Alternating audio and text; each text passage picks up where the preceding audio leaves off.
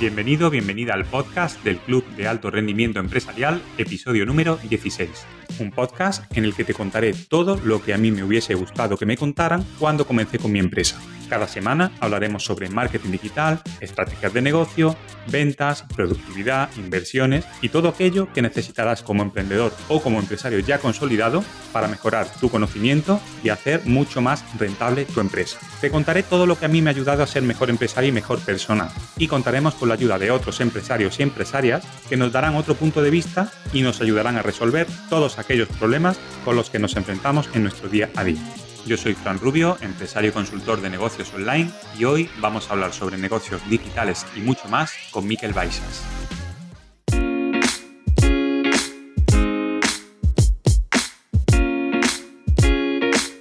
Cuando empecé en el mundo de los negocios online, y me refiero a nivel de, infoproducto, porque bueno, ya llevo muchos años con la agencia desde, desde 2008, pues he estado formándome, ¿no? Una de las eh, primeras formaciones fue Lanza de Miquel Baixas, así que desde entonces me, hice seguidor de prácticamente todo lo que, todo lo que él hace.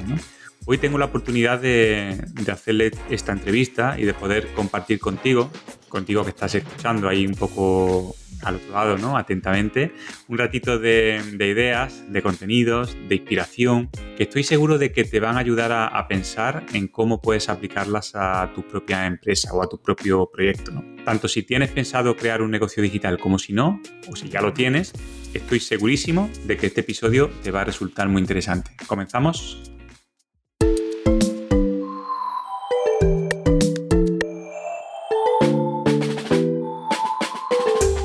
Miquel Baisas es mentor estratégico, es emprendedor en, serie e inversor. Fue fundador y es el actual director de la Escuela de Nuevos Negocios y, y Digital. Tiene una larga trayectoria de más de 20 años en el mundo de, los negocios digitales y fue pionero en, este sector. Y también fue, junto con su equipo, el primero en romper la barrera del millón de euros de facturación en el lanzamiento de un infoproducto en el mercado eh, de habla hispana. Y asimismo fue mentor también de los siguientes tres proyectos lanzados al mercado que también consiguieron eh, superar eh, dicha barrera. Miquel Baixas, bienvenido al podcast. Gracias, Francisco. Encantado de estar aquí contigo. Muy bien, pues Miquel, me hace especial ilusión poder estar hablando hoy contigo porque yo personalmente pues te considero uno de los referentes a nivel nacional, ¿no? Uno de mis referentes, porque además de seguirte muy de cerca, yo he sido alumno tuyo en uno de tus programas, como te comentaba antes, y para mí de verdad es un honor y un placer poder compartir este ratito aquí de charla contigo. Y además estoy seguro de que las personas que nos escuchan, que están escuchando este episodio, que cada vez son más, pues van a sacar mucho aprendizaje, van a sacar ideas, inspiración de este ratito que vamos a compartir, porque tienes mucho que ofrecer, mucho que aportar y ojo que hay que tomar muy buena nota de todo lo que un profesional con, más de 20 años en el mundo online pues tiene que decir. Así que muchísimas gracias de nuevo por estar aquí. Gracias, gracias a ti, de verdad. Mm, sé que, han pasado muchos amigos, compañeros de profesión y todo por aquí y encantado de estar aquí contigo. Genial. Pues, eh, Miquel, a ver, eh, esta, esta, pregunta siempre, siempre la hago al principio, ¿no? Eh, he descrito un poco a qué te dedicas, un poco lo que haces, pero me gustaría que, nos comentaras tú quién eres en realidad. Un poco también cómo empezaste, ¿no? ¿Por qué decidiste emprender? Bueno, en, realidad es difícil, ¿eh? Porque una persona es muy compleja y tiene mil aspectos, ¿no? Siempre es como, al final ah, nos queremos centrar en explicar, mira, yo soy este, pero a veces esa explicación pues tiene que ver con una incluso estrategia de marketing, ¿no? Pero la persona no encaja en etiquetas y así, ¿no? Podría decir dos mil millones de cosas, como seguro lo mismo de ti o cada uno que nos escucha. Pero bueno, si tengo que definirme de una manera, para mí soy empresario. O sea, yo principalmente lo que me dedico es ayudar a mi equipo a que la empresa funcione, a trabajar bien. Y aparte de, de ser empresario, una parte también de mi actividad es ayudar a los demás a, ser empresarios, pero, pero soy más empresario que experto o yo qué sé, otra cosa, ¿no? Realmente la parte para mí de divulgación, de ayudar a los demás y tal, es un complemento, algo que a mí me gusta, porque para mí es el proceso de aprendizaje. Ah, lo hago para aprender principalmente pero podría dejarlo de hacer. De hecho, hay muchos momentos en que dejo de hacerlo durante unos meses o incluso he pasado años sin hacerlo. Entonces es, más un complemento, algo que tiene que ver más con mi inquietud, mis ganas de aprender, de conocer, de tal, que con otra cosa. Y mi negocio, pues la inmensa mayoría no tiene que ver tampoco con mi marca personal, ¿no? Yo trabajo con muchos otros proyectos. Y como dices, cuando yo empecé, es que yo, mm, cuando me preguntan esto, no sé dónde empezar, porque realmente cuando era niño ya tenía inquietudes, ¿no? Y ya y a veces incluso, ¿sabes eso? En el patio, ¿no? O sea, ¿cómo, cómo podía hacer para pagarme un chicle? ¿Sabes? O sea, era como, siempre estaba montando cosas, pero bueno, en la adolescencia sobre todo empecé a hacer un montón de cosas. Monté mm, varias veces bares, monté, ah, hacía fotografía en ese momento, intentaba vender las fotografías, más tarde, bastante más tarde, también con vídeo, estuve haciendo vídeo digital diseñando páginas web. En ese momento, antes de Internet, se hacían CD-ROMs y vendía, hacía edición de CD-ROMs. O sea, siempre he estado emprendiendo. También he trabajado, pero he trabajado más bien para poder emprender. O sea, era como un trabajo para que me pudiera dedicar lo que realmente me gustaba que al principio, claro, no me funcionaba. O sea, me acuerdo, por ejemplo, una de las primeras cosas que hice a nivel de intentar hacer negocio. Ah, de pequeño, de niño, me regalaron una cámara de fotografía y a los 16 años me fui en Barcelona y iba haciendo fotos en todas las tiendas, bares y tal. Luego a las, las, porque en ese momento se tenían que llevar a revelar, era todo un proceso, intentaba venderlas, ¿no? creo que vendí una o dos de, alguien caritativo que dijo este chaval. Le dio pena, le dio pena. le dio pena. Y o sea que para mí fue trabajar, fue la manera de conseguir ah, independizarme y montar mis negocios, ¿no? Y bueno, y luego fue realmente antes de Internet, con todo el tema de vídeo digital, CD-ROMs, todo eso que me empezó a funcionar, y que me dediqué exclusivamente en eso. Pero a nivel laboral, pues trabajé también de, limpiar lo que unos pintores, por ejemplo, pintaban una casa, dejaban la moqueta todo súper sucio, yo tenía que entrar ahí a limpiar, de cargar camiones de piedras, de camarero, de todo, de, todo, de todo, Pero realmente siempre era para poder emprender. Yo también estuve un tiempo en, el, ah, en temas de teatro, porque mi familia hacía teatro, y entonces monté una compañía de teatro y claro, emprender es difícil en el sector artístico más aún, ¿no? Y ya dirigí algunas obras de teatro con un, grupo, una compañía, y hacíamos actuaciones y tal. Y en toda esa época, pues tampoco me acaba de funcionar a nivel de teatro al principio. Después sí, porque después estuve varios años con compañías importantes y girando mucho y tal y entonces trabajaba de camarero. O sea que siempre, digamos, la adolescencia y los primeros años era una lucha para poder independizarme y a la vez complementando con trabajos bastante de lo que me salía, ¿no?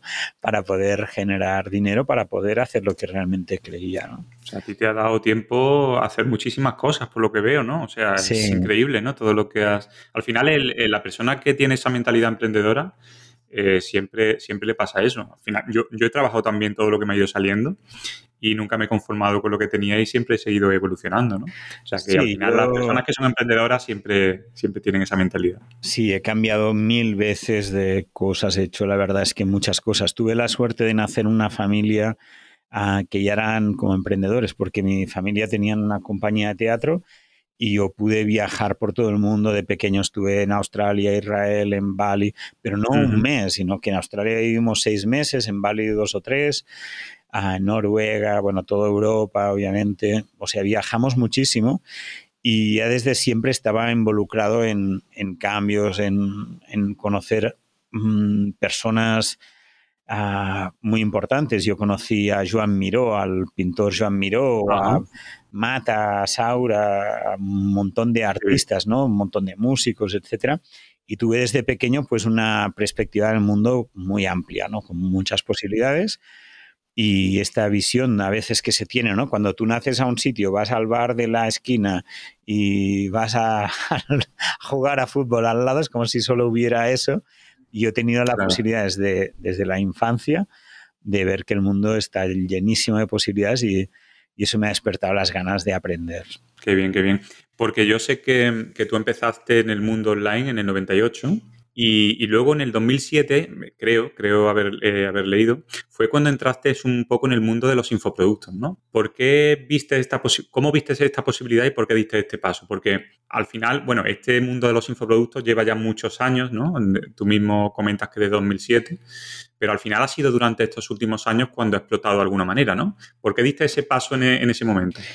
Bueno, yo empecé en el 98 a, a, diseñar páginas web, todo eso, ¿no? Entonces en el año 99 monté una empresa que en el 2000 realmente creció mucho, tuve 12 personas trabajando y tal, que hicimos una, red social y a la vez una web editable, que en ese momento no existía WordPress, no existía nada de eso.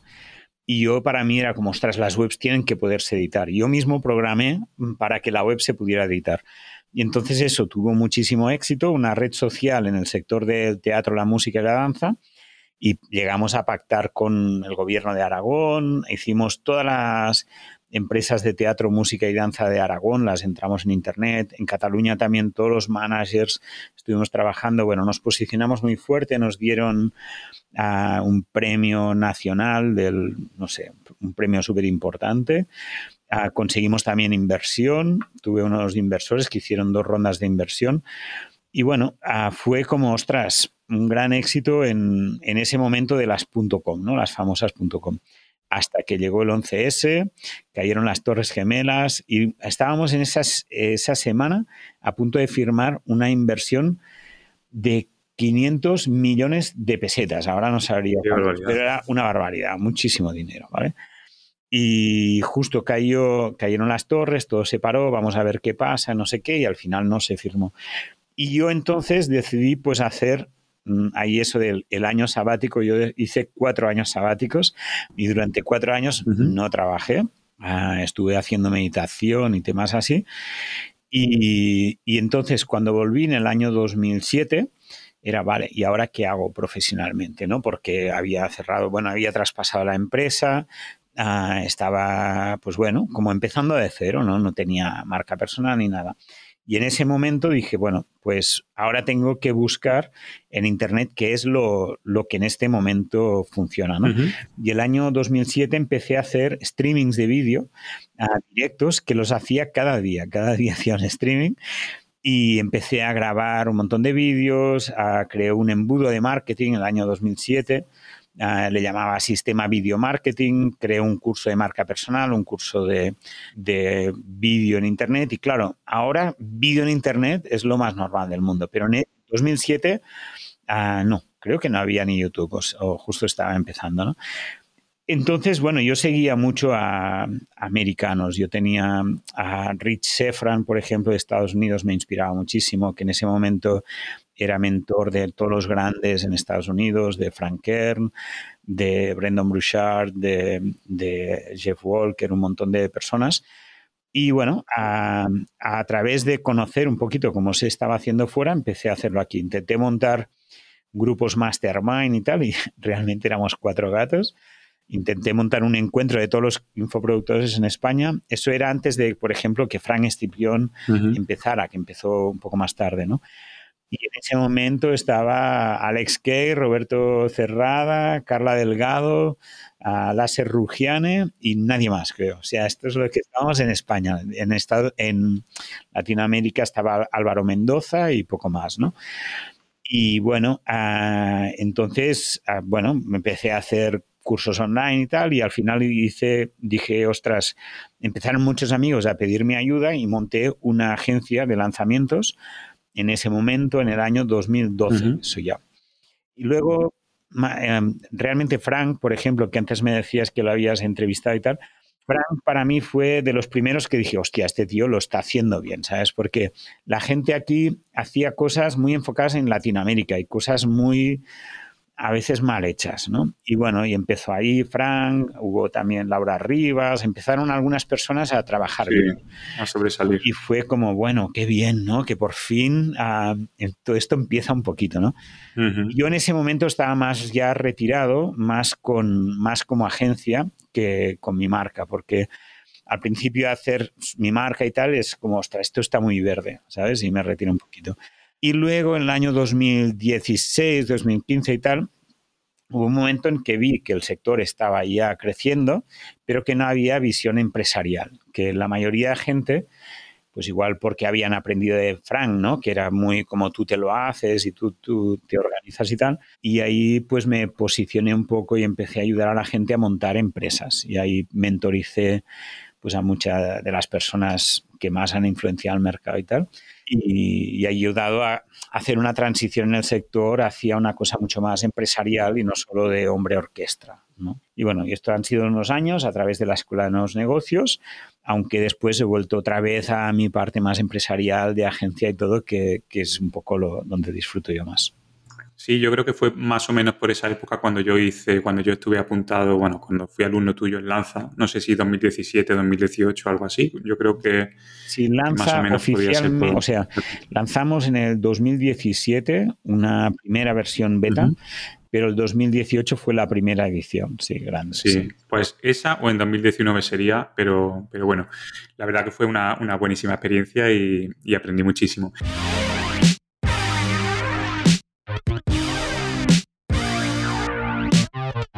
Hablando, eh, Miquel, de, infoproductos, que al final es un poco eh, algo en lo que tú eres muy especialista, ¿no? Ahora, desde la pandemia, desde la pandemia, eh, ha aumentado muchísimo el número de infoproductores, porque al final hemos tenido que reinventarnos, ¿no? En fin, hay muchísimos, han surgido muchas. Hay gente que ha sabido aprovechar esa oportunidad de negocio, que al final ha sido una oportunidad, porque en todas las, desgracias siempre hay unas personas que, que ven la oportunidad, ¿no? Y lo pueden aprovechar. Pero yo creo que, no sé si es tu opinión, hay muchos, se ha saturado un poco el mercado de, infoproductos. Hay muchos infoproductores, mucha gente que hace productos digitales, pero que no, tienen esa calidad que debería, ¿no? Por, por el hecho de, haberlo hecho rápido o de no haberlo hecho bien. ¿Tú crees realmente que este mercado de infoproductos se ha saturado o crees que todavía hay margen de crecimiento? Bueno, yo creo que hay una situación de saturación, sin duda. Ah, y también una situación en que las cosas se están haciendo mal muchas veces, ¿no?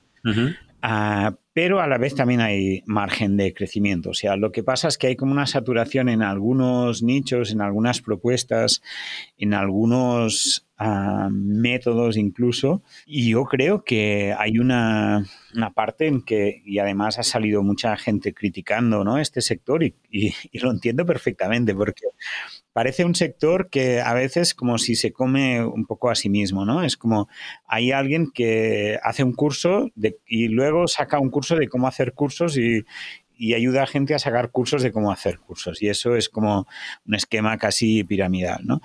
Y creo que eso desprestigia al sector, es una pena y es difícil que la gente distinga a veces las propuestas realmente válidas y que tienen experiencia detrás y las que no. O sea, para mí me parece que poder enseñar a alguien una cosa, tienes que tener una experiencia de años. No es como, ah, he hecho un curso sobre esto y me pongo a enseñarlo. No, o sea, tú tienes que tener realmente experiencia, o sea, tienes que tener las cicatrices de haber hecho eso muchos años y haberte pegado todas las hostias para poder ayudar a alguien de hacerlo, ¿no? O sea, yo no me atrevería a enseñar, no sé, cuando yo empecé a enseñar vídeo uh, online, uh, yo llevaba pues 15 años haciendo vídeo, antes de que hubiera internet. Yo hacía vídeo en el 85, algo así. Yo, de hecho, de pequeño hacía vídeo, o sea, de pequeño con Super 8 y me acuerdo cuando mi padre se compró una cámara VHS eh, inmensa que era en blanco y negro. Yo hacía vídeo toda la vida, ¿no? Desde que tenía siete años hacía... Ah, entonces, enseñar eso para mí en el año 2007 era como, bueno, yo enseño lo que yo sé realmente, ¿no? Ah, y cuando yo he enseñado, pues en el 2016 a dirigir una empresa, pues también tenía más de 10 años de experiencia en eso. Ah, ¿Qué pasa? Que ahora parece como que de nada tú puedas sacar un curso y ya está, ¿no? Y eso hay gente que compra cursos así, entonces es como esto no tiene base, entonces eso es una, pena. Ah, entiendo, ¿eh? a veces la desesperación de la gente, tengo que hacer cualquier cosa y me, pero no, no es la idea. Y a la vez ah, se hace demasiado una serie de estilos que, también se saturan, ¿no? A todo el mundo un poco haciendo lo mismo. Pero eso es que el, mercado en sí está saturado y no se puede crecer, no se puede hacer nada. No, no es verdad. Es que hay un montón de lagunas, un montón de posibilidades. Ah, lo que pasa es que la gente normalmente mira lo que hace otro y copian lo mismo. Eso es lo que es una pena. Por eso yo también en algunas cosas que hacía lo he dejado de hacer porque veo mucha saturación. Pero que hay crecimiento posible es obvio, porque es muy simple. El ser humano, una de las cosas que necesita es formarse, es mejorar, es crecer, y eso lo hacemos. Y podemos formarnos en cosas offline, a cursos, universidades, no sé qué, o en cosas online. Es mucho más eficaz la formación online. ¿Qué pasa? Que nos tenemos que formar en, cómo arreglar una, lavadora, en cómo ah, ser pintor, en un montón de cosas, ¿no? No solo en cómo hacer cursos online. sí, y a veces hay, hay mucho de cómo hacer cursos online o cómo invertir en bolsa o como cuatro cosas básicas y se necesita más creatividad, se necesita profesionales en sectores que, que no están aún llegando, etcétera, ¿no? Y bueno, como todo, todo mercado nace, primero hay unos pioneros, es, es difícil porque no hay conciencia, luego hay un momento de saturación y a veces es un momento pues de limpieza, ¿no? Como pasó con el sector inmobiliario hace bastantes años cuando se saturó y entonces y luego se vuelve a regular y queda la gente que más sabe del, de eso, que trabaja bien, la gente también aprende a distinguir entre la gente que sabe y la gente que, hace ver que sabe, que no es lo mismo, etcétera, ¿no? Yo lo veo normal. Yo me parece que es un movimiento que está bien, de saturación, limpieza, es como la respiración, ¿no? Llenas de aire y luego sacas el aire, o sea, es movimientos orgánicos, ¿no? Los mercados evolucionan así. Entonces, sí, hemos pasado, la pandemia ha acelerado mucho eso y hemos pasado un momento de saturación por eso, pero también se ha regulado, se está regulando después y ahora creo que ya hemos pasado un poquito esa etapa de regulación y ahora cada vez más va quedando la gente más buena que hace bien las cosas. Eso que tú has comentado antes de, que al final hay mucha gente que, bueno, que hace un curso y ya quiere enseñar a otros a hacer todo esto, ¿no? Yo estoy totalmente de acuerdo contigo. Al final yo creo que lo que realmente puede hacer enseñar a otras personas es tu propia experiencia. O sea, como tú haces las cosas, eh, lo que has aprendido y lo que has aplicado y, si te ha ido bien y si te ha ido mal también, ¿no? Porque es algo que, puedes, que puedes conseguir, ¿no? Yo creo que al final em, los casos en los que se han tenido malos resultados esto al final lo que hace un poco es que las personas crean que este negocio no es de verdad, ¿no? O no puede funcionar. Yo conozco mucha gente que me dice, pero bueno, eso de los infoproductos, eso hay muchos vendehumos que, que al final, en fin, que yo estoy dentro, ¿no? Yo tengo un infoproducto de, con mi hermana de yoga y desde hace ya varios años y funciona bien. O sea, yo tengo mi experiencia y sé que funciona, ¿no? Pero yo entiendo también que hay gente que, no lo ve, ¿no? Un poco eh, porque no, no se puede distinguir eh, y, y, de ahí viene la siguiente pregunta. ¿Cómo, una persona puede saber que lo que le están vendiendo es de calidad y, y sí le va a servir realmente? O sea, es que hay personas que no, pueden distinguirlo y es una pena. Sí, bueno, yo creo que primero hay a veces la apariencia engaña en el sentido en que yo, por ejemplo, nosotros trabajamos con diferentes profesionales y hay algunos que son buenísimos y en cambio en la red es muy fácil criticarlos. O sea, a veces alguien que tiene éxito y que, tiene mucha visibilidad y que la gente solo por ver un anuncio, por verlo ahí y tal, o porque tiene una pinta determinada, porque no le cae bien o por lo que sea, lo critican y hay mucho movimiento.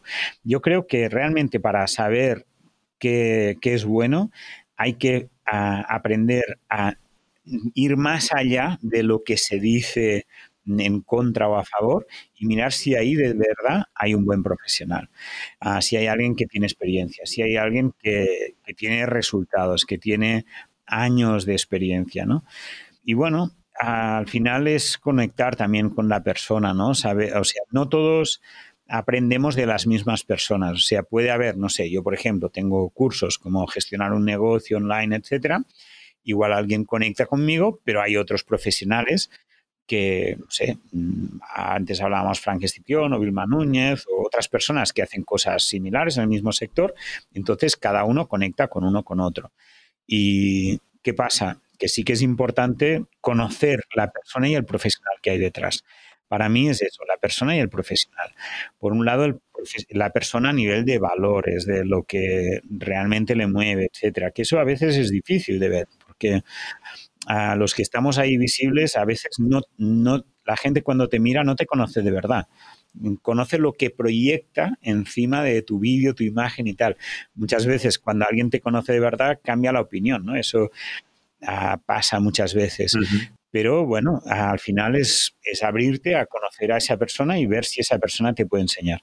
Y luego verificar que eso sea un buen profesional, que tenga una carrera, que, que no sea pues eso que decimos, ¿no? Justo aparece no sé qué, se pone ahí y ya está, ¿no? Que haya referencias de... Pero bueno, no, seguro, seguro que no es fácil para alguien que tiene que hacer una formación, sobre todo porque hay tanto ruido que es como, ¿dónde sabes lo que realmente es lo que no?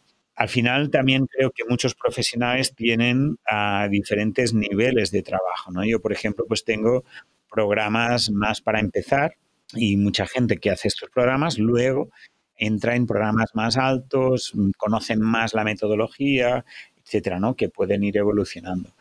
Y, para mí también es perder el miedo a, avanzar, o sea, a tomar acción, porque al final hay una parte muy importante que es quién es el responsable de los resultados, ¿vale? O sea, hay una cosa que puede parecer como base de ese curso o base de este a ese experto, lo que sea, que es el responsable de los resultados, pero realmente esta no es la realidad. O sea, realmente es quién hace el curso que tiene que asumir esa responsabilidad. Por ejemplo, si vamos a una universidad para ser arquitectos, la universidad no nos convierte en arquitectos, sin duda no nos convierte. La mayoría de gente que va a una universidad nunca trabaja de arquitecto. Ah, pero si tú quieres ser arquitecto, haces la universidad, aprendes todo eso y luego tendrás que hacer prácticas, luchar, encontrar trabajo, no sé qué, hasta ser arquitecto. Si tú asumes eso y dices, yo voy a ser arquitecto, sí o sí, ah, y haces la universidad y todo lo que hay que hacer para llegar ahí, lo conseguirás. Lo mismo pasa con un curso online, o sea, ah, yo tengo cursos online. ¿Alguien por apuntarse le funcionará lo que yo enseño? No lo puedo garantizar para nada, para nada, y si yo dijera lo contrario, estaría mintiendo. Yo puedo poner todo de mi parte, mi equipo, el seguimiento, nosotros ponemos tutorías individuales, un montón de cosas, pero es la persona. O sea, yo por hacer un curso de adelgazar, mm, ¿voy a adelgazar? No, sin duda no. El curso no me hará adelgazar. Me hará adelgazar si hago los ejercicios y si como lo que me dicen en el curso de forma disciplinada durante tiempo, con persistencia, modificando si no me va bien, etcétera, ¿no? Entonces, bueno, sin duda es difícil, pero es que ha sido difícil siempre. Cuando tú quieres estudiar en una universidad, ¿qué universidad es mejor? ¿Qué profesor? Ese no sé qué. O sea, al final yo creo que sin duda formación online para mí es más eficaz que la formación offline. Para mí es está claro, porque puedes estudiar cuando tú quieres, donde quieres, normalmente es mucho más económica. Ah, tienes el contenido más a disposición en cualquier sitio, etcétera. Normalmente una buena formación online también tiene puntos de contacto presencial, cosas así. Pero bueno, el mundo de la formación mm, no es milagroso, o sea, es como es un trabajo. Formarse y aprender es, es complicado porque transformarse es complicado, cambiar como persona es complicado. Claro. A mí también, o sea, yo también prefiero la formación online mil veces porque al final, eh, bueno, el rol, por ejemplo, mío y el de las personas que escuchan este podcast, que somos empresarios y emprendedores, tenemos muy poquito tiempo, ¿no? Entonces, la formación online es muy buena porque tú te puedes administrar tu, formación y lo haces cuando cada uno puede, ¿no? Yo también estoy de acuerdo. Y, eso que has comentado antes, el tema de las críticas a, las personas que hacen infoproductos, ¿no? Yo, por ejemplo, tengo la experiencia, yo he trabajado con Alejandro Novas hace, hace tres años o así, y yo veía que le criticaban muchísimo. No sé, yo creo que es también por, la impresión que pueda dar. Estuvo, ha estado en el episodio anterior con, haciendo la, entrevista también, y, yo le tengo muchísimo que agradecer. O sea, me ha permitido montar un negocio. Hay gente que no le ha funcionado, sí, pero, pero yo he seguido los pasos. Claro, me he esforzado muchísimo. Mi hermana también, ¿no? Tiene un, un buen producto. Y nosotros hemos montado un negocio digital hay una persona que nos ha enseñado a hacerlo y yo he visto como personas que, claro, que no le conocían, pues en las redes sociales pues le ponían, yo creo que al final, si cuanta más relevancia tienes, más te expones y más eh, fácil es que alguien con envidia o como sea te pueda, te pueda criticar sin conocer, ¿no? Claro, es así, ¿no? La gente proyecta, por ejemplo, Alejandro, que es una persona súper maja, un muy buen profesional y sabe muy bien lo que se hace y cómo lo hace. Pero si tú lo ves desde la superficie, ves a un mm. chavalín, porque es un chavalín, es muy joven y todo, ahí con sus coches, igual te piensas que no son ni sus coches y por qué este va fardando de coches y no sé qué. La verdad no es esta. La verdad es que a él le encantan los coches, vive por los coches casi y le gustan desde siempre y ha luchado para poder tener sus Lamborghinis, creo que en plural, y los tiene, los disfruta, mm, eh, ya está, ¿sabes? Entonces es una inspiración ver a alguien que lucha por alguien que, algo que le gusta y que lo consigue. ¿Qué pasa? La gente se queda en, en la superficie porque, por ejemplo, a mí no me gustan los coches. Si a mí me ves un día con un Lamborghini fardando no sé qué y mira mi Lamborghini, sería súper falso porque a mí no me interesan los coches. sí, y entonces, pero en cambio él, por ejemplo, Joseph Aram, que también lo han criticado muchísimo y tal, también le gustan los coches. Son personas que invierten, que ganan dinero con los coches.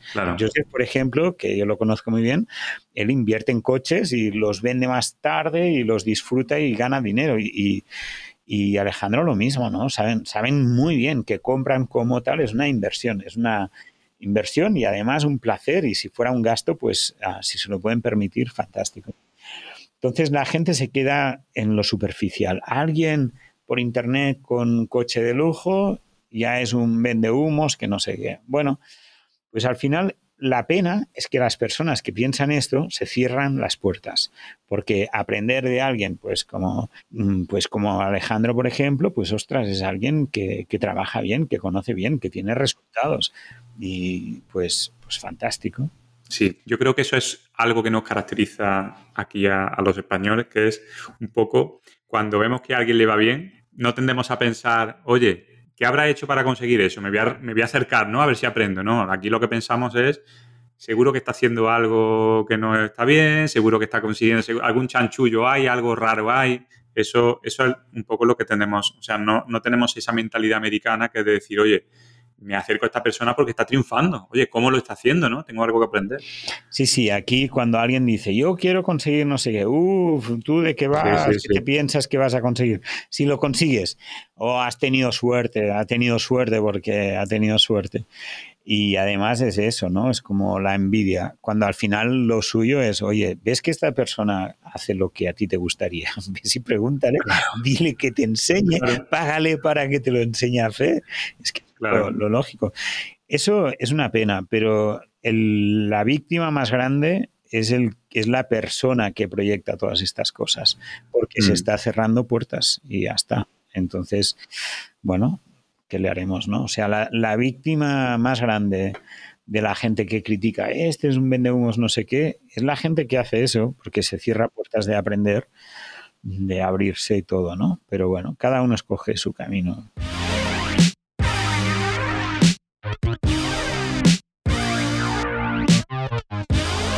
Eh, Miquel, tanto en el mundo de los negocios online, también un poco en los negocios más tradicionales, hay una serie de normas, ¿no? Hay unos pilares que cualquier negocio tiene que cumplir.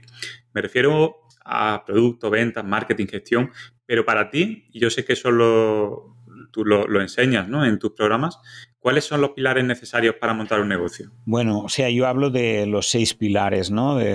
De un negocio que son todas las diferentes ah, áreas, ¿no? Desde ah, marketing, venta, publicidad, producto, organización, etcétera, ¿no? Ah, lo que pasa que ahora, si te tuviera que decir cuál es la esencia de un negocio, mm, yo me iría al equipo. O sea, cuando hablo de un negocio realmente importante, que ya, que ya no sea simplemente un autoempleo, ¿no? El equipo es, la, es el centro, debe ser el centro. tener un equipo que realmente mm, es lo que te da la independencia, ¿no? Es lo que te permite que eso ah, no sea simplemente un trabajo en el que tú trabajas y ya está. Y para mí el equipo es el centro. El equipo es quien va a gestionar esa esas estrategias para que más gente te conozca, quién va a gestionar el marketing para que todo eso pueda fluir, las ventas, toda la parte de producto, toda la parte de gestión de finanzas, etcétera, ¿no? Ah, entonces el equipo para mí es una parte súper importante en el, en el, a un negocio y por lo tanto saber seleccionar ese equipo, saber alinear ese equipo en, base al propósito, a la visión del negocio, saber que ese equipo sea productivo, que sea feliz, que, que salgan los números, todo eso es sin duda lo más importante para un negocio. Muy bien. Pilar fundamental, el equipo. Hay más pilares, pero el más fundamental es, es el equipo. Sí, o sea, al final un negocio obviamente tiene muchas partes ah, y cada una de ellas son importantes, dependen una de las otras, ¿no? Por ejemplo, hay toda la parte de marketing y ventas que es muy importante porque es el motor. Pero si tú tienes un buen producto, realmente un buen producto, eso es el mejor marketing y el mejor sistema de ventas, ¿no? Y eso lo vemos en empresas que se dedican solo al producto y que no hacen mucho marketing. El marketing es que el producto esté muy bien. A mí eso, por ejemplo, es lo que más me gusta. Que se venda por recomendación. Si tú tienes un producto muy bueno, la gente está feliz y lo recomienda y eso crece de forma natural y no tienes que invertir tanto en marketing, en, en ventas y todo, ¿no? Sobre todo cuando arrancamos un negocio, para mí eso es muy importante porque hay que validarlo, ¿no? Eso es lo que enseño en el programa Lanza a cómo, cómo, crear un producto desde el primer día que funcione a la nivel de experiencia y que crezca a través de la recomendación. Luego, obviamente, cuando ese producto ya llega a una maduración, sí que tienes que invertir más en, en marketing, en ventas, etcétera, ¿no? Pero el producto para mí es súper imprescindible. Es la, o sea, es la parte que, que, está aportando más valor a, valor a nivel profesional, ¿no? Porque a veces hay esta frase, ¿no? De aportar valor, aportar valor. Ya, pero al final el producto es donde realmente se demuestra lo que tú puedes hacer. Muy bien. Yo coincido también en, lo del equipo. Eh, yo al final, bueno, yo tengo una agencia, yo soy empresario también, tengo, tengo varias empresas. Una de ellas es Espacio Web, que es eh, una agencia de marketing digital y estamos unas 15 personas aproximadamente ahora. Pero es cierto que, al final eh, tienes que tener personas que sean mejor que tú en, todos los sentidos, ¿no? Rodearte de personas que lo hagan mejor que tú. Y tú tener la habilidad de, saber dirigir a esas personas, no de saber hacer lo que hacen, sino de saber dirigirlas, ¿no? Yo creo que ese es el, lo, que hay que valorar de cuando tienes un equipo y yo tengo la suerte de, tenerlo y, coincido, coincido contigo. Eh, eh, a ver, yo he visto al final eh, hay mucho, hay muchísima información por internet, muchos eh, canales de comunicación, YouTube, redes sociales, y la mayoría del conocimiento que, tú puedes adquirir con algún curso, no sé si está de acuerdo conmigo, está de forma gratuita en internet, ¿no? ¿Qué pasa? Que mm, hay demasiada, hay tanta información que no sabes cuál es la verdadera o no. Entonces, ¿por qué, ¿por qué una persona que quiera comprar un curso online tiene que invertir dinero en algo que puede conseguir de manera gratuita? Bueno, a ver, lo importante de un curso online no es el contenido, ah, para mí. ¿vale? El contenido es una parte necesaria, pero no es lo importante. Lo más importante es que ese, ese proceso, digamos, transforme a la persona, que la persona vaya de punto A a punto B, que haya un cambio real, ¿no? O sea, por ejemplo, si tú quieres pues ponerte en forma, pues obviamente tú vas a YouTube y hay un montón de rutinas, de no sé qué, de consejos, etcétera. Pero tú lo que quieres es ponerte en forma. No quieres las rutinas, no quieres el contenido en sí. Lo que quieres es el resultado. Entonces, un curso debería generar el resultado. Ese es el objetivo. Si no lo genera, pues es que no es un buen curso o es que la persona no está aplicándolo, ¿vale? Porque obviamente para que se produzca un resultado tiene que haber la estructura del curso, pero después tiene que haber la persona que realmente implemente eso. Entonces, un programa, un curso, ¿qué, tiene? Tiene una serie de elementos. Ah, el más importante es las acciones que tiene que hacer la persona para conseguir el resultado. Es decir, el alumno de ese curso necesita hacer él una serie de acciones hasta llegar al, resultado. El resultado no pasa por magia o por algo externo, pasa por lo que tú haces. Si yo quiero aprender a editar vídeo, no será viendo vídeos, será editando vídeos. Que aprenderé a editar vídeo. Si yo quiero ponerme en forma, no será viendo vídeos de alguien haciendo flexiones, sino será haciendo las flexiones. Si yo quiero hacer un curso online, no será viendo vídeos de cómo hacer un curso online, sino será grabando vídeos, creando el contenido, etcétera, ¿no? Entonces, esa línea de acciones que tiene que hacer el alumno es la parte más clave. Y esa es una estructura. Esas estructuras normalmente no están en Internet. En Internet lo que hay son fragmentos de contenido. Es cómo montar esto, cómo montar lo otro, cómo pues eso, una rutina, un no sé qué, esta proteína te va bien, este no sé qué, cositas, trozos. Porque en las redes sociales, en YouTube, etcétera, lo que funciona son trozos. No es un programa con una estructura el curso debe darte un programa, una estructura. Luego, claro, ese programa, o sea, yo podría montar un curso que tuviera sentido y que los vídeos estuvieran todos abiertos en YouTube. No habría problema. Yo te puedo decir, mira, primero haces esto que hay aquí, luego incluso que los vídeos no fueran míos, ¿vale? Si yo te doy una estructura, te digo qué tienes que hacer, te hago un seguimiento de sesiones o sitios donde tú puedas preguntar, te animo, te motivo a hacerlo y luego los contenidos, uso contenidos abiertos de YouTube, sería perfectamente válido si yo te ayudo a ir de punto A a punto B. O sea, el contenido es un elemento más. Aquí hay un, un problema quizás en cómo mencionamos las cosas, ¿no? Que decimos infoproducto, como si fuera la información lo que compras. Pero realmente la información no es escasa precisamente en, en, la época en que vivimos. Hay muchísima información. El problema es la transformación. Y la transformación sí que es escasa, sí que cuesta un montón cambiar como personas, adquirir nuevas habilidades, hacer cosas diferentes. Entonces, hay 20 mil millones de vídeos de adelgazar, pero adelgazar cuesta mucho. ¿sí? Hay muchos vídeos de música clásica, pero entender la música clásica cuesta. Hay muchos vídeos de cómo hacer cursos online, pero que realmente tu curso online se venda cuesta.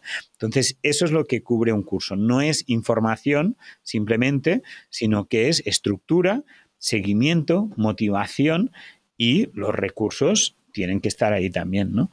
Pero no es para nada lo esencial. Pues me ha quedado súper, súper clarísimo y, totalmente de acuerdo. Miquel, mira, una, una de las cosas que, más me pregunta la gente, a ver, yo, yo tengo un negocio de yoga, como te he comentado antes, y también ayudo a personas a crear sus infoproductos basándome en mi experiencia, ¿no? no en, lo que yo he aprendido y lo que yo he utilizado, ¿no? No me dedico a ello de forma profesional, sino que me han, lo he hecho en varias ocasiones. Pero sí me han preguntado, y yo creo que esta duda eh, te la habrán preguntado muchas veces, ¿una sola persona puede encargarse de crear un negocio online? te lo digo por lo siguiente, porque no solamente está la parte de contenido, sino la parte técnica, que yo creo que es ahí un poco quizá lo más complicado, ¿no? Cada uno sabe de lo suyo, pero luego la parte técnica, oye, se puede complicar y ahí yo he visto mucho fracaso en, esa parte, ¿no? Yo tengo la suerte de que mi hermana es quien crea el contenido, yo estoy en la parte técnica y los dos nos compenetramos muy bien, ¿no? Pero hay personas que, les cuesta muchísimo. ¿Tú crees que una persona realmente puede llegar a, gestionar un, negocio online incluyendo esta parte técnica? Ah, mira, depende de cómo se haga, ¿vale? Yo, de hecho, en, ah, en Lanza enseño cómo hacerlo de una manera extremadamente simple a nivel técnico. Y de hecho en, YouTube tengo un vídeo que unos vídeos que también lo explico un poquito, ¿no? O sea, al final tú puedes montar un curso online con cosas súper simples, tan simples como enviar un email, como crear un documento de Google Drive, ah, cosas muy, muy simples. No se necesita un conocimiento técnico para, para empezar, para arrancar, para, para iniciar un curso online. Luego, si quieres escalar, si quieres que el curso ese evolucione, etcétera, sí que va a haber un momento donde son necesarios estos recursos y conocimientos. Pero para mí lo ideal es que eso sea cuando tu negocio genera, porque si no, lo que hace mucha gente, yo lo he visto en casos que cuando me lo explican digo, ah, me tiro de los pelos que no tengo, es a alguien que dice, voy a hacer un curso online y primero se pone a grabar y graba durante un año un montón de contenidos y crea una página web y el logo, el no sé qué, todo. Y cuando lo tiene todo y luego le dicen, tienes que hacer SEO y redes sociales, no sé qué, se arruina haciendo un montón de cosas y no tiene ningún resultado. ¿Por qué? Porque no se ha ido a lo más esencial, que es esos primeros clientes que tengan resultados y que te asegures que la experiencia del alumno sea buena.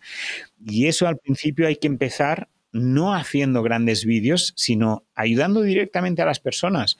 Quizás con una simple aplicación como Google Meet, que es gratuita y que puedes hacer a reuniones o Zoom, y ya está, encontrándote con esas personas y ya está. Y puedes vender perfectamente a través de, una red social, a través de un formulario, a través de una llamada, a través de un pago por PayPal o, o sistemas muy simples y puedes arrancar.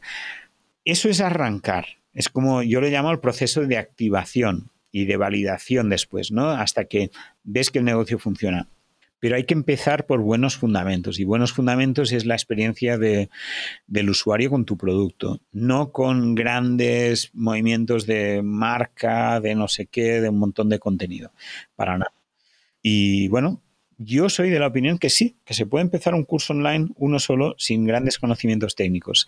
¿Qué pasa? Que hay que saber la estrategia para hacerlo. Claro. Eso sí. O sea, sí que depende del conocimiento. Yo si no tuviera ningún conocimiento técnico, estoy seguro que podría hacer cursos online y puedo, vaya, he enseñado a muchísimas personas a conseguir resultados sin conocimientos técnicos. Otra cosa es que la empresa escale y crezca, ¿vale? Eso ya sí que requiere de muchas más cosas o si no es súper lento, ¿vale? Pero yo pienso, bueno, pienso y es mi experiencia, he ayudado a muchas personas a conseguir resultados sin grandes inversiones.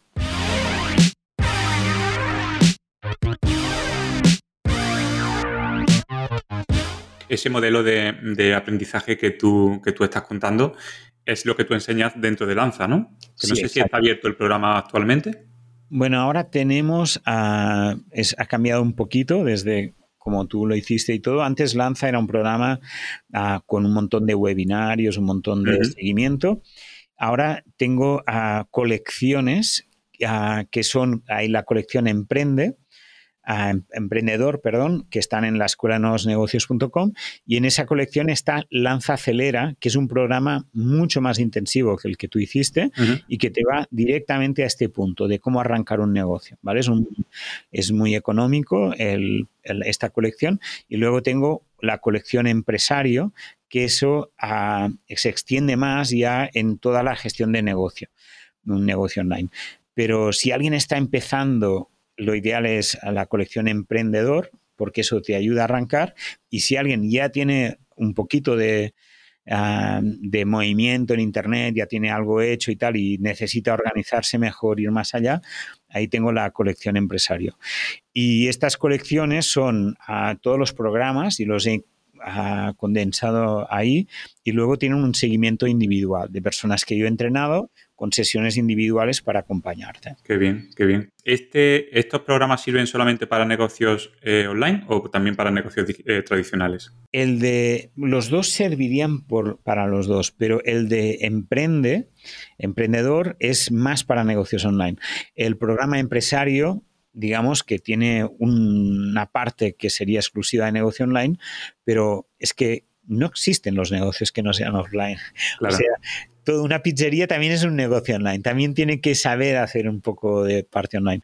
Pero este programa ah, incluye toda la gestión de negocio, desde finanzas, equipo, todo. Es mucho más amplio. Sería como un MBA ah, en el actualizado, no los, el que enseñan en las universidades, sino actualizado con las últimas estrategias también de venta por Internet. Pues ese no lo tenía controlado, lo voy a ver ahora cuando terminemos la, grabación. Eh, Miquel, tengo un amigo que es Jaime Chicheri, que tú lo conoces, em, que ya ha pasado también por el, por el podcast. Sí. Ya lo, le, engañé también para que, para que asistiera al podcast, que está en uno de tus programas más caros, ¿no? Es un programa, si no, si no me equivoco, de mentorización, ¿no? Es un programa un poco más... Eh, sí el, Jaime ha estado, creo un par de años en, Genius, el programa Genius, pero el programa Genius lo he cerrado. Ahora todo lo que es la parte de contenidos está dentro del programa La colección empresario. Ahí está Genius también, está Foco, está Lanza, está todo mi conocimiento. Genius es más de pensamiento estratégico, es un programa que valía 15.000 euros y que ahora está en la colección empresario por mil euros, o sea que, es de muchísimo valor, pero no hay los eventos que hacíamos obviamente cada tres meses. Ahora lo tengo todo ahí con seguimiento individual, pero no estoy haciendo grupos, grandes grupos, ¿no? Vale. Eh, bueno, aunque ahora lo tenga cerrado, eh, es un programa de alto valor, ¿no? De, que tiene un coste más. Está cerrado y no, no creo que lo vaya a abrir para nada. Vale, vale. Aún así, eh, ¿por qué, ¿por qué invertir esa cantidad de dinero ¿no? en este tipo de programas mentorizados y que son más individualizados? A ver, yo, yo he invertido también. ¿eh? Es muy simple, es que es muy, muy simple. La decisión es súper simple. Si tú tienes, por ejemplo, ¿vale? 15.000 mm, euros al año, ¿vale? Es muy simple. Tú tienes un negocio que las decisiones que tomes gracias a este programa van a tener un impacto superior a esos 15.000 euros al año, pues ya está. O sea, yo he llegado a pagar una asesoría de una tarde por 25.000 euros. ¿Es mucho dinero? Es mucho dinero, la verdad, a nivel personal, 25.000 euros por una asesoría es muchísimo dinero. Pero la pregunta no es esta, la pregunta es, ¿a mí eso me hace ganar más dinero? o no. si yo tengo un negocio que está facturando 10 millones al año y eso me aumenta un 10%, pues haz los números. Me interesa. Me interesa. Mm. Entonces, ah, normalmente un programa de este nivel de inversión es cuando tú sabes que con tus conocimientos, tu empresa, lo que tú tienes entre manos, vas a sacar rendimiento y es una buena inversión. Hay que mirarlo a nivel de negocios como una inversión. Entonces, ah, programas como este, ¿qué te dan acceso? Te dan acceso a un grupo de personas que también tienen negocios potentes, que intercambian estrategias que están funcionando ahora. Y eso tiene muchísimo valor. Mira, de alguna manera hay una cosa que creo que es importante entender. Y el otro día estábamos en un evento justamente en Barcelona con un grupo de alto nivel, el eh, grupo élite con Jay Abraham, ¿vale? Jay Abraham estaba haciendo una formación y yo estaba ahí con él, obviamente porque lo hemos organizado, y, ah, y les expliqué cómo funcionan los negocios en Internet, ¿vale? Y te lo resumiré muy, muy rápido. Primero, tú tienes que tener un sistema que, cumpla unas funciones básicas, que te permita entrar en contacto con, personas, es decir, captar un email, un teléfono, lo que sea, para poder contactar a esa persona. Y luego, después de un proceso pues, de marketing, de que la persona conozca qué haces y tal, te permita realizar una venta. Esto es imprescindible. Si no lo tienes, no tienes un negocio online, ¿vale? Le llames webinario, página de aterrizaje, embudo automático, ah, lanzamiento, lo que sea. Pero Alguien que no tiene esto no tiene un negocio online, alguien que tiene esto tiene un negocio online. Y esto se enseña, mucha gente lo enseña, lo eh, enseño yo, eh, Alejandro, eh, quien sea, ¿vale?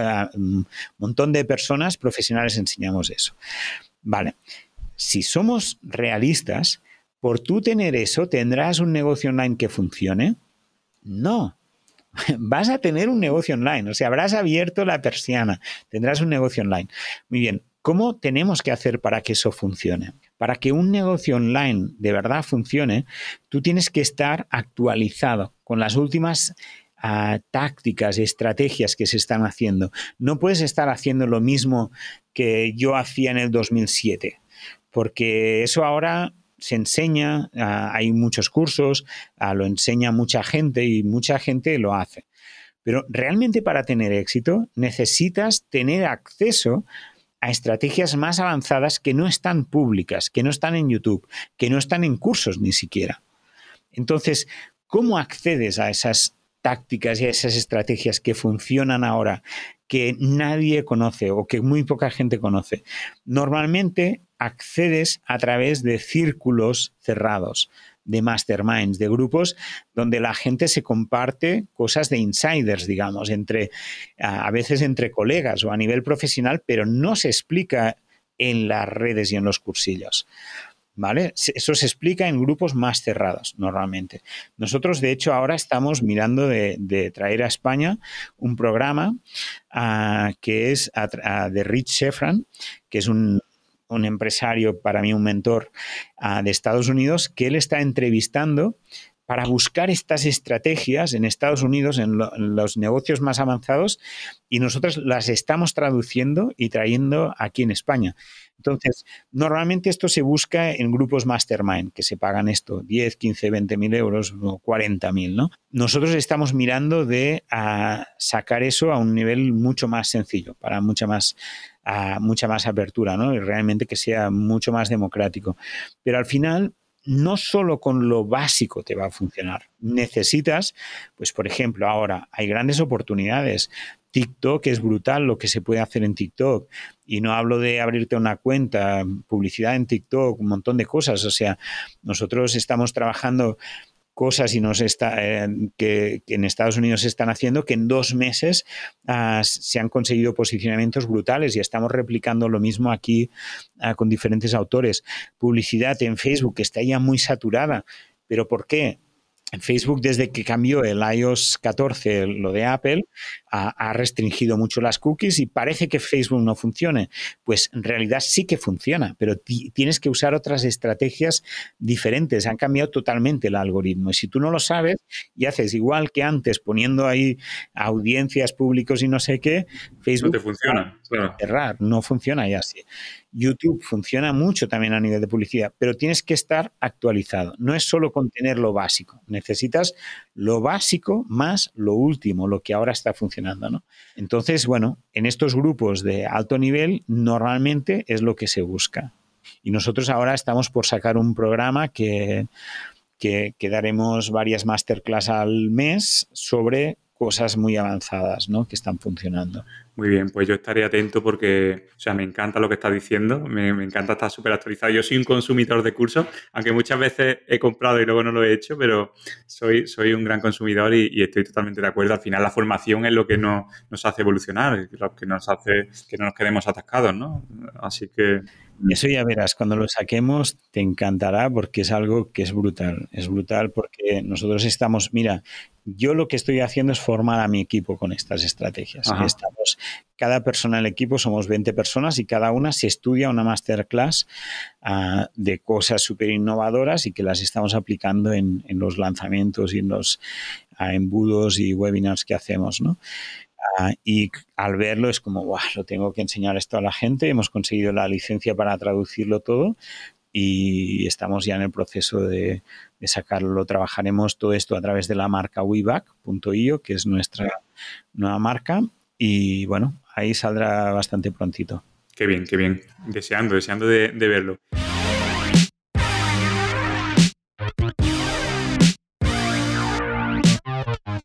Miquel, última pregunta. Así en pocas palabras, ¿qué consejo le darías a una persona que quiere iniciar un negocio online? Yo sé que es algo un poco muy genérico, pero oye, algo que tú digas, haz esto. a ver, yo voy a ser un poco radical con eso. Primero te diría, no lo hagas, no lo hagas, no lo hagas. Porque el que realmente tenga éxito me dirá 20 veces ¿Cómo que no? Sí que lo voy a hacer. ¿Cómo que no? Sí que lo voy a hacer. ¿Qué quiero decir con eso? Que, que más que convencer a alguien, para mí el primer mensaje es que tienes que tener realmente ganas. O sea, que, que, no es verdad que eso es fácil, que vas a poner tres cosas y te va a funcionar. Eso es fantasía infantil. Si alguien te dice eso, no es verdad. Es montar un negocio, montar un negocio, emprender es difícil. Entonces tienes, es el primer mensaje. O sea, primer mensaje es, ¿tienes o no tienes compromiso? ¿Vale? Luego, si tienes compromiso, ¿para qué vas a inventar la rueda? ¿Para qué vas a tú intentar descubrir cómo funciona? Acoge a alguien que, te, que realmente sepa, que tenga resultados y déjate ayudar. Si vas a empezar, déjate ayudar por alguien que sepa sea quien sea, yo de verdad, hay, mucha gente buena hoy en día, por suerte, y se puede escoger, oye, ¿qué quieres? ¿Más joven, más viejo, más chico, chica, con este tipo de experiencia, la otra, lo que tú quieras, pero alguien que te ayude. Y como decía antes, ah, para mí es muy clave esto. Primero, tienes que tener las bases para tener el sistema que, que funcione y luego necesitas tener las últimas estrategias, estar a la última. No se vale, es un sector que requiere de mucha innovación. Entonces, busca dónde actualizarte cada mes, cada semana, dónde estar de, de verdad sabiendo por dónde se mueven las cosas. Muy bien, tomo nota yo también, ¿eh? Que al final siempre estamos aprendiendo. Claro, todos somos aprendices, yo también. Yo también tomo nota. Miguel, eh, ya nos has comentado antes el tema de, esas formaciones que tienes, esta marca nueva que estás construyendo ahora, pero algún sitio donde podamos encontrarte que tú digas, oye, si quieres conocerme, si quieres saber lo que yo hago, entra aquí y bueno, hay muchos sitios, obviamente en las redes sociales, que no es lo que a mí más me gusta, pero en YouTube estamos creando bastante contenido semanal y así. Y luego ah, en escuelanuevosnegocios.com, ahí hay los programas que yo tengo más a nivel formativo y weback.io es la nueva marca que estamos construyendo, que ahora está un poquito aún en construcción, pero ahí es donde vamos a, estar informando de todo. Ah, de todas maneras, si alguien, por ejemplo, va en, la escuela de nuevos negocios y ahí tenemos un montón de regalos y compras uno, compras no, ah, regalamos uno de estos, entonces ahí estarás suscrito a mi lista y cuando hagamos cosas lo voy informando por ahí. Genial. Pues, eh, Miguel, hemos llegado al, final de, la entrevista, al final de este episodio número 16 del podcast del Club de Alto Rendimiento Empresarial. Y quiero agradecerte una vez más el que me hayas podido dedicar este, este tiempo, que sé que no es fácil porque estás con mil, con mil proyectos. Agradecerte la cercanía que, que has tenido conmigo, la verdad que ha sido muy, muy amable tu predisposición y también a tu equipo que ha coordinado la entrevista, ¿no? Tu equipo que, está en contacto por WhatsApp y que, y que la ha coordinado muy bien. Así que muchísimas gracias. Espero que, hayas estado a gusto este ratito y, que pronto pues, nos podamos saludar de, manera presencial en algún evento, en alguno de tus programas o, en algún sitio. Espero que sí, seguro que sí. sí. Ahora que ya nos dejan, vamos a encontrarnos en algún sitio del mundo. Muchas pues gracias. un abrazo, Miguel. Un abrazo, gracias.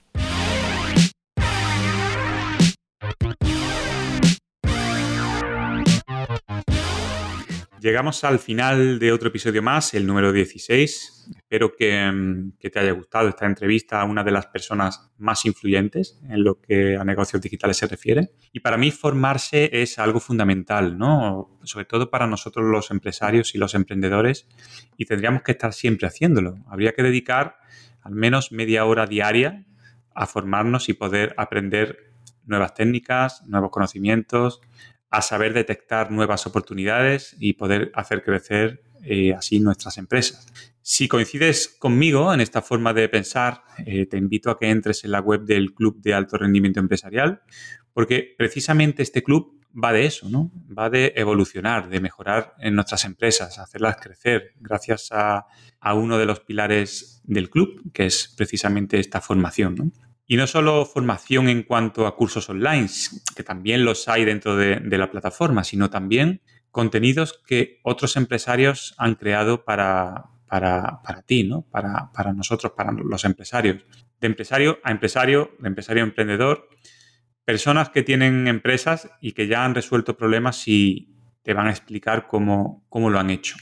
Estos contenidos son unos contenidos que no vas a encontrar en, en otros sitios y además con la posibilidad de poder contactar con estos profesionales que también están dentro del club. Para ello, pues vas a poder contar con masterclass semanales, con todos y cada uno de los puntos que tienes que conocer para gestionar tu empresa y poder aumentar tus resultados. Son masterclass temáticas, masterclass que van al grano y que te van a ayudar en tu día a día, que te van a inspirar, te darán nuevas ideas y en definitiva, pues harán que tu empresa crezca mucho más rápido que si lo hicieras tú solo o tú sola.